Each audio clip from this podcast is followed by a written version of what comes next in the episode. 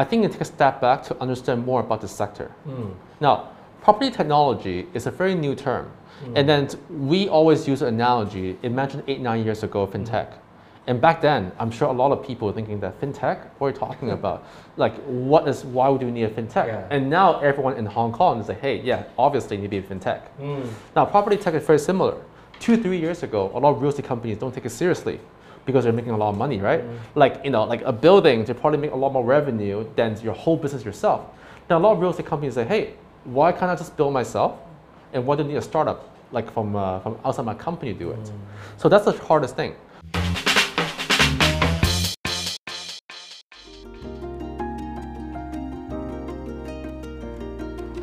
Welcome to Hu 最有 Say podcast channel today. And I'm very glad to have uh, Darren Wong, the CEO of the uh, local uh, uh, startup, uh, to have uh, an interview with me to share his uh, venture and also his success in starting up his business and how he looks at his venture in Hong Kong and Asia Pacific. Derek, nice to meet you. Nice to meet you. If anything, it's an honor to be here. okay, my pleasure. Yeah. Hey, Derek, uh, can you tell us a few words about yourself and uh, you know your background and yeah. Sure. So my name is Darren, and then I'm the CEO and co-founder for Density. Density, we provide a platform, a search and media platform for home buyers to look for overseas investments. What we do differently is that not only that our technology allow more different people to publish their content a lot easier, we make a better experience for any home buyers to understand that from point one to two to three to four, how to making sure that they understand exactly what they want.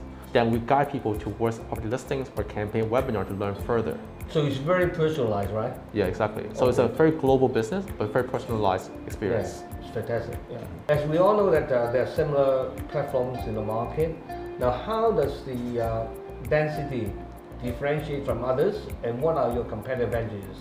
Because a lot of platform, usually is we go to any platform. So in Hong Kong, very, very good platform called Spacious and 28 House. And other places like, for example, AustraliaDomain.com, in US, Zillow.com, Rightmove in UK, there are thousands and thousands of platforms out there. However, when it comes to people in Hong Kong looking for overseas, they neglect something. It's the social content. So the biggest differentiation between us, our platform, is the ideology, understanding that John is unique, Darren is unique. I do not want to know two bedroom or three bedroom anymore. I want to know exactly if I'm afar, you know, in Chinese we call it gasan mai lao, mm. where you should go, what you should do. And for example, John, you're a guy with taste. You're not gonna go to somewhere that like, you know, run down everything.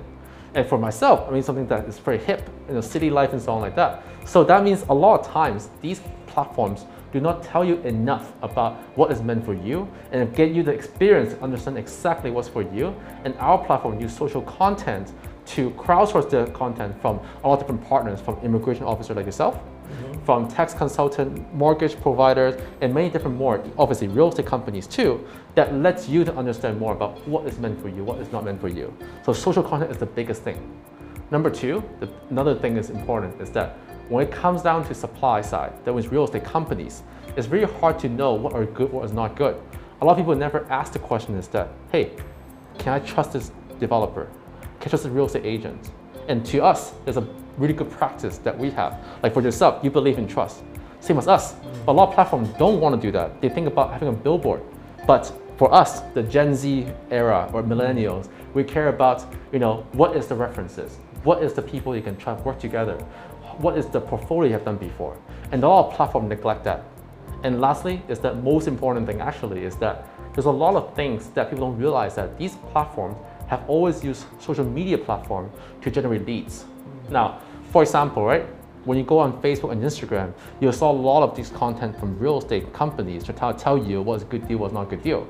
And they would try to get you from social media platform to their own platform. And for us, want to merge them together. Not only to have a better experience, and most important thing is that the content can be exciting. Real estate is not about two bedroom, three bedroom, there's a balcony, no balcony. It's about growth, wealth, retirement, safety, belonging. There's more than that. And our content creation with our community together make things so much more exciting. that's not going to lie. I think that it's exciting that we can push the boundary of what it takes to make people understand real estate a lot easier, fun, and exciting. So to summarize, it's all about customer experience, right? Exactly, yeah. okay. So the same as uh, our industry, I mean, we try to kind of, uh, you know, uh, creating good experience with my clients so that uh, they build more trust with us. Mm-hmm. You just mentioned that you have operated the uh, the density for two and a half years. Mm-hmm. So, what kind of problems that you have encountered so far? I think it takes a step back to understand more about the sector. Mm. Now, property technology is a very new term. And then we always use an analogy. Imagine eight, nine years ago, fintech. And back then, I'm sure a lot of people were thinking that fintech, what are you talking about? Like, what is, why would you need a fintech? Yeah. And now everyone in Hong Kong is like, hey, yeah, obviously you need to be a fintech. Mm. Now, property tech is very similar. Two, three years ago, a lot of real estate companies don't take it seriously because they're making a lot of money, right? Like, you know, like a building, they probably make a lot more revenue than your whole business yourself. Now, a lot of real estate companies say, hey, why can't I just build myself? And why do I need a startup like from, uh, from outside my company to do it? So that's the hardest thing. So there are three things I found is really, really hard. One, not only did you have to explain prop tech, find the right people to be your clients is very, very hard. Mm. The BD cycle tend to be very long. Number two, feedback loop.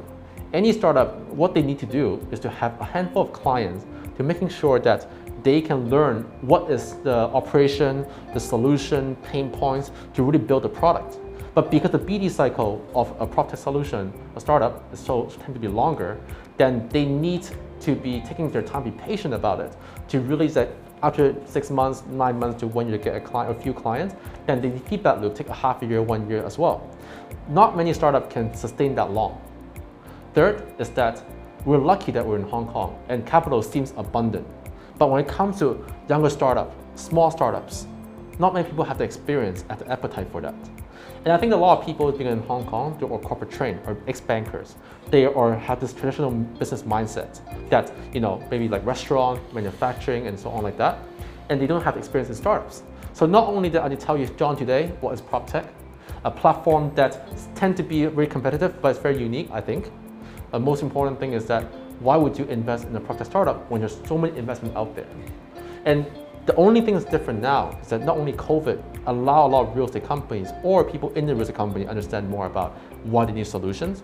The government, the ecosystem around the world, realizing that they need to do a lot more to ensure Hong Kong become more unique and making sure they can compete with other cities in mm-hmm. China, be competitive. And I think that is a beautiful thing right now. It's a really good time. And we're just talking about the, initially the beginning of property tech startups to be more successful, be more meaningful, impact startups uh, and other ecosystem out there. Okay, Derek, you have given us uh, more information about your landscape, your company. So, how do you see the future of, uh, you know, density in the next two years? For density, we are a community that building for a lot of Asian investors for finding about what real estate information. Our goal right now is that within one year time, we want to become the real estate platform for people looking for real estate. Hmm. And we want that to have more partners, clients to come on board to help the ecosystem become bigger. But down to it, as a real estate is a very big investment for a lot of people. It's about their retirement, education, prolong their wealth. There's a lot of hopes and dreams here. Hmm. And I think that because the market has become more buy side driven, that means that they care more about letting the, the investors know more about information, tilting towards that way. So if anything, is that I urge a lot of real estate professionals to look into what we're doing, be part of it, and our job is just simply to match people more, and then we welcome anyone to come on board as partners, a content creator like yourself, and thanks a lot for joining in. Real estate companies that want to contribute, and home buyers that want to understand what's good information. So if anything, that's about it. It's really about allowing us to become a de facto place to learn about real estate information. As you mentioned that uh, the not just the Hong Kong market, global market is more demand driven, and the property developers or the agents has to listen more and entertain more about the personal requirements of the buyers, right? Mhm.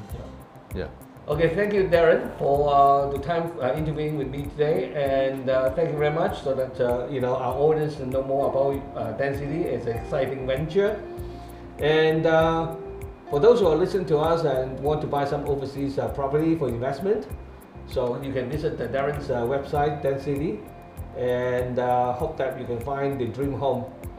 So I wish to see you again in the Hu Yao Say next time. Then. Thank you so much, and it's my absolute pleasure to be here. Okay, my pleasure.